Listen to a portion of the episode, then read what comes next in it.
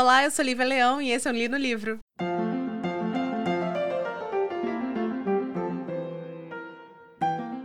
Então, hoje nós vamos fazer uma resenha que não é de um livro, mas de um conto de um livro recém-lançado pela HarperCollins Brasil.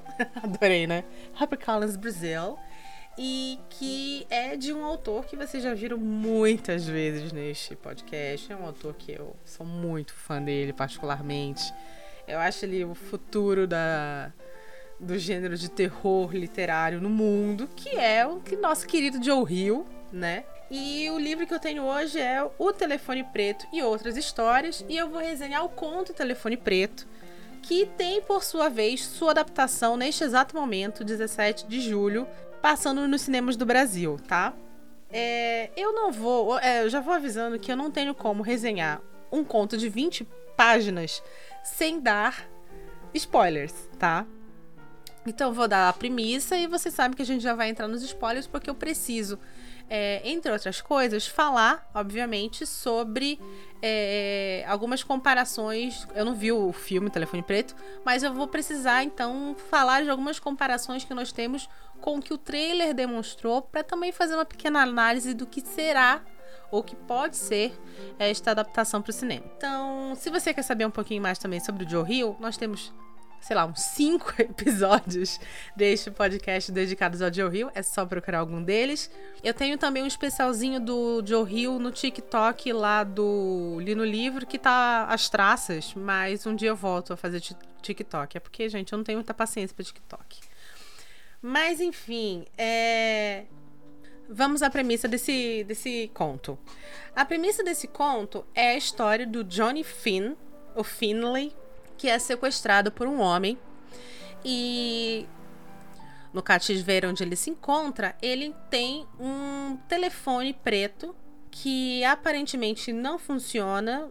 É, tá, ele está na casa do sequestrador, que é o Al.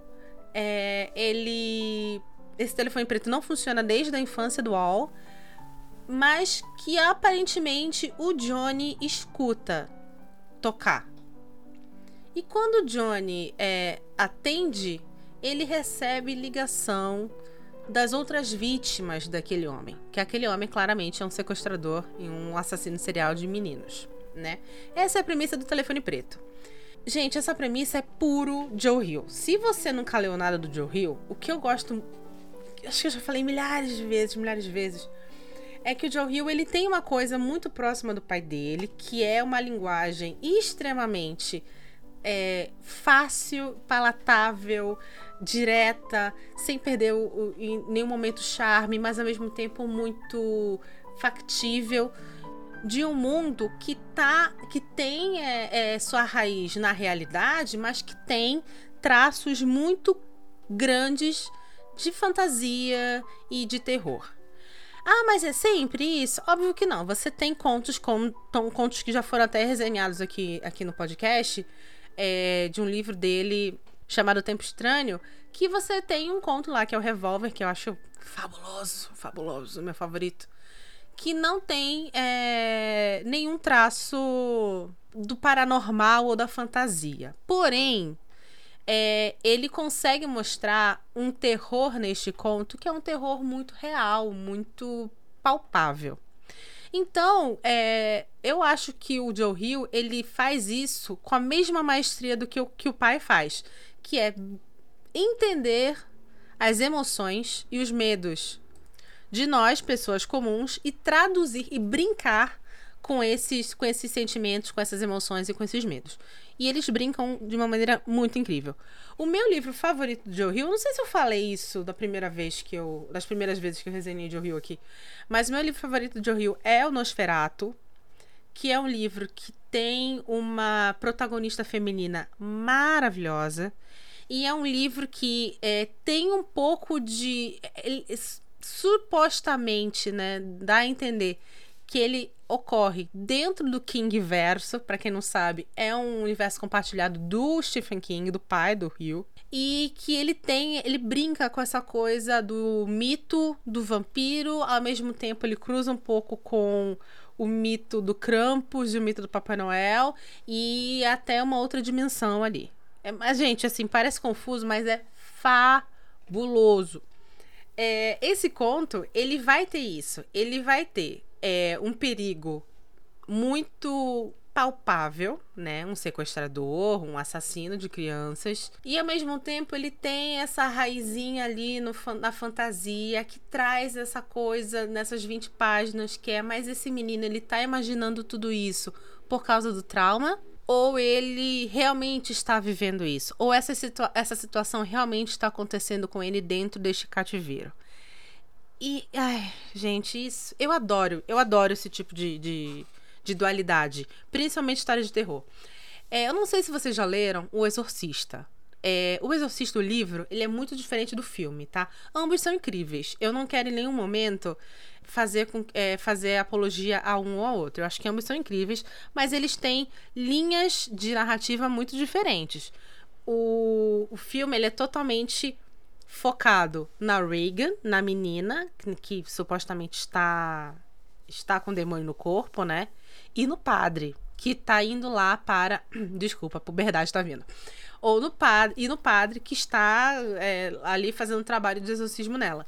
Já no livro, o foco é no detetive. O detetive no filme é apenas um coadjuvante. O detetive no livro é o grande protagonista, porque ele é esse personagem que vai trazer eternamente esta dúvida para o leitor.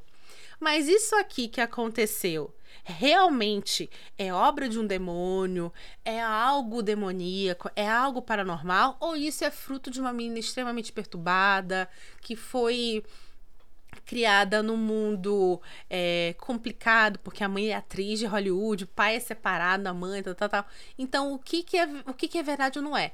Algo que traz também em Emily Rose, o filme, que eu também adoro. Enfim, é, um, é um, uma forma de conduzir a história que. Uma história, obviamente, paranormal, que eu particularmente amo, amo. Eu adoro quando a, o autor joga para o leitor decidir. Baseado aí nas tuas crenças e baseado nas pistas que eu te dei, decide aí o que, que é o que. Eu adoro isso, acho empolgante, interessante, fantástico. É basicamente o que eu acho e exatamente o que nós temos aqui no Telefone Preto. Eu vou precisar agora entrar em detalhes da história. Mais uma vez, é uma história minúscula de 20 páginas. Eu não tenho como não falar mais sobre detalhes da história. Então, se você não quiser saber, por favor, compartilhe esse episódio com pessoas que você conhece. É, aqui na descrição do episódio vai ter o link para você conseguir comprar o telefone preto e outras histórias da HarperCollins Brasil lá na Amazon. Você não paga nada mais por isso. Além de, obviamente, o valor do, do livro, né? Mas você não paga nada mais para que venha para mim. Mas você mesmo assim vai estar tá me ajudando, tá bom? Enfim, recado dado. Por que, que eu preciso entrar em mais detalhes sobre esse livro? Porque eu preciso agora falar para vocês sobre a figura do assassino em si. A gente tem aqui um assassino que é muito diferente do assassino que a gente tem no trailer do filme, tá? Mais uma vez, eu não vi o filme ainda. E provavelmente vou esperar chegar no, no stream, porque eu só vou no cinema para ver uma coisa que eu realmente quero muito hoje em dia. É, o assassino no filme, ele é vivido pelo Ethan Hawke, que quem não se lembra é o cara que fez uma série de livros chamado Depois da Meia-Noite, Depois do, do, Pôr do Sol, uma coisa assim. Mas atualmente ele é mais conhecido por duas coisas. Primeiro, por ser o pai da Robin do Stranger Things. E dois, por ser o vilão de Cavaleiro da Lua da Marvel, tá? Então, esse é o Ethan Hawke. Ele também é escritor, tá? E se eu não me engano, ele é o produtor desse filme. Não tenho certeza, mas se eu não me engano, ele é o produtor desse filme. E o Ethan Hawke, ele é um ator hollywoodiano, então ele é um cara bonitão, ele é um cara já obviamente tá nos seus seus 50, 60 anos ali.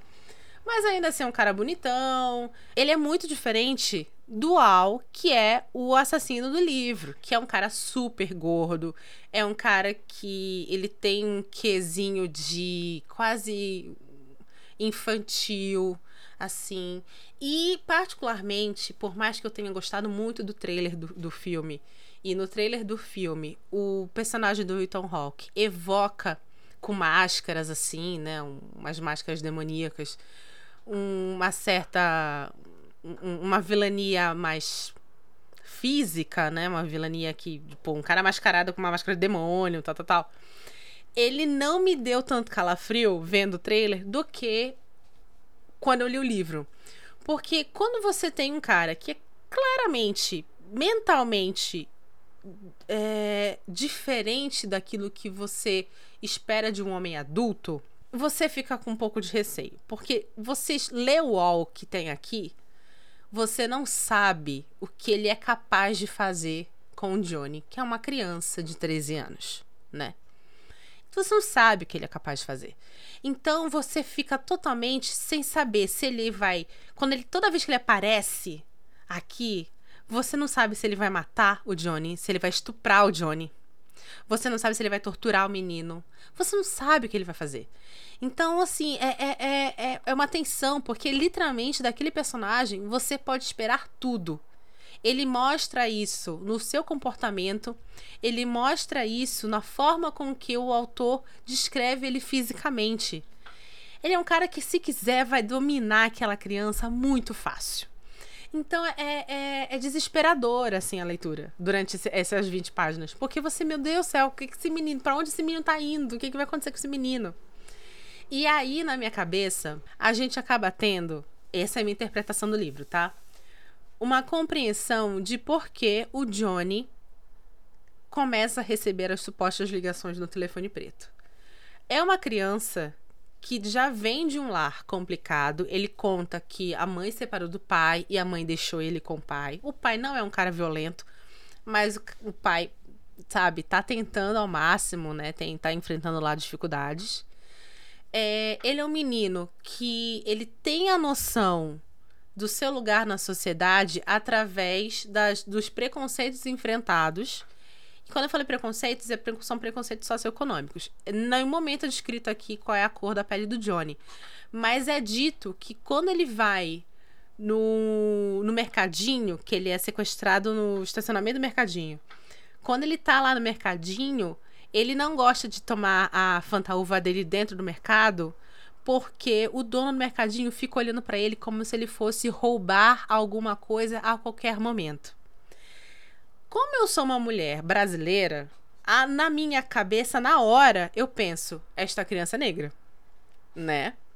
Na hora eu penso. Porque se tem uma raça, é, se tem um tipo de pessoa no, no mundo que sofre muito preconceito e que é de uma maneira escrota, escrota pra cacete, conectada gratuitamente a delitos é a raça negra, né? Principalmente jovens negros, jovens meninos negros.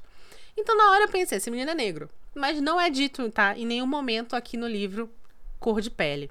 E no filme é um menino branco que vive o Johnny. Então eu consigo entender como esse menino começou a ver aquele cara aparecendo e começou a ser tomado por uma agonia, um medo em que ele pode imaginar esse telefone preto tocando, tá? E outra coisa que me leva a crer que é a imaginação dele. Eu tenho duas pistas disso, na verdade. A segunda pista é que quando ele atende o telefone, no, no filme, pelo que a gente viu no trailer. Aliás, gente, o trailer conta o filme inteiro, tá? Não vi o filme, mas eu sei o final. É, no, no trailer, é, são vários meninos, ele se comunica com vários meninos mortos por esse, por esse é, sequestrador assassino. No livro é só um rapaz, que é o Ben Watanabe, uma coisa assim, é o Ben, o nome do menino, que é um menino que foi sequestrado dois anos antes, desapareceu dois anos antes e foi encontrado só o sapatinho dele. Porém, eles se conhecem. Eles se conheciam, eles jogaram uma vez juntos, beisebol, uma coisa assim. Então, mais uma vez, o um menino em um momento de agonia, mais uma vez, um, um menino em um momento de medo, escuta, evoca em sua memória a voz de uma pessoa conhecida. Se fosse algo, ele, se o, o Joe Hill tivesse escrito aqui que ele recebeu a ligação do Joãozinho e ele não conhecia o Joãozinho, aí eu poderia achar que esta criança estava realmente recebendo telefonema dos mortos. Mas, mais uma vez, isso me, dá, me leva a crer que é a imaginação desse menino. E, o terceiro, e a terceira pista é que existe um momento em que esse menino o Al, que é o, o, o sequestrador assassino, não dá comida nem água para esse menino. Ah, na verdade, é meio que. A gente fica suspe suspeitando que a intenção dele era sequestrar e matar esse menino de cara. Porém, o irmão do Al apareceu na casa. O menino tá no porão. Então ele não pôde descer para matar o menino. Então ele fica lá com o irmão lá em cima. E ele, esse menino fica assim três dias, tipo, preso lá no porão, sem comida, sem água. Ele tem que tomar água da descarga da, da privada que tem, pra vocês terem uma ideia. E ele não tem, não tem comida. Então é, é, mais uma vez desidratação, tal, tal, tal. E aí tem uma hora que ele dorme no frio. É uma, ele, é uma época fria, né? Na cidade. É dito isso, é verbalizado isso pelo autor. Verbalizado, né? O negócio é escrito, né? Escrito isso pelo autor. E aí ele tem um sonho que a irmã mais velha dele, que aparentemente esse personagem virou uma amiguinha de escola no filme, pelo que eu vi no trailer. A irmã mais velha dele, é, que sempre. Ele descreve que sempre teve uma conexão muito grande. Eles até brincavam de adivinhamentos psíquicos, né? De, tipo, ele segurar cinco cartas e ela tentar adivinhar as cartas tal, lendo os pensamentos dele. Ela consegue chegar até na frente da rua onde fica a casa do, do, do sequestrador. E ele acorda. Numa das ligações que ele recebe do bem, que esse menino que ele conhecia e ele acha supostamente que foi assassinado pelo mesmo cara, o bem fala: Olha, é, o que você sonhou não era sonho. A Suzana realmente sentiu você e seguiu você até esta rua. Cara, isso mais uma vez para mim ficar muito claro que é um desejo muito forte do personagem, né? E aí, senhoras e senhores, a gente vai para a parte final do conto, que aí realmente eu deixo para vocês decidirem o que é verdade ou não. O Johnny, existe determinado momento que o Al desce para ver como é que ele tá. E quando o Al tá abrindo a porta, ele começa a berrar. Isso o, o irmão do, do Al escuta. E quando o Al sai para ver o negócio do trabalho, ele desce até o porão e descobre o Johnny lá. E aí ele fala assim: não, tudo bem, fica tranquilo, é, eu vou tirar você daqui. Eu sabia que ele estava escondendo alguma coisa no porão, eu vou tirar você daqui. Quando ele volta, o Al tá com um machado e mata o próprio irmão na frente do Johnny. E aí, é, o Johnny numa das ligações com o Ben, descobriu que ele podia encher o, o telefone preto, que é oco por dentro, de areia para ele ficar mais pesado e atacar o Al, que é um cara muito grande, muito gordo e muito forte, mas pessoas muito grandes são muito lentas. Então ele, ele tem que apostar na, na agilidade dele. E ele começa então a bater no Al de uma maneira muito rápida até o Al cair ele pega a machadinha e mata o Wall e acaba o, o, o, o conto. E aí, senhoras e senhores, fica a interpretação de vocês para se este menino estava sem comer, sem beber, passando frio e tendo é, e tendo alucinações de medo ou de, né, ou pela pela falta de condições físicas, qual a probabilidade deste deste final ser um do fruto da imaginação dele? E aí fica para você, fica pro leitor, fica para mim, fica para você. Você acha que o Johnny escapou? Você acha que o Johnny conseguiu matar o Al e sair da casa? E aí? Baseado em. Você acha que o Johnny escutou realmente um, telefone tocar? Você acha que o Johnny falou realmente com o Ben? Você acha que a Susana, que é a irmã do, do Johnny, realmente chegou até lá? Você acha que o Johnny conseguiu matar o Wall? E aí? Porque, na, na minha concepção, o leitor que lê o conto e compra a ideia de que aquela situação do telefone não é imaginação, realmente é um contato paranormal, vai conseguir encontrar, vai conseguir seguir a, a ideia de que o Johnny matou seu algoz e conseguiu escapar. Muito tranquilamente, na minha opinião.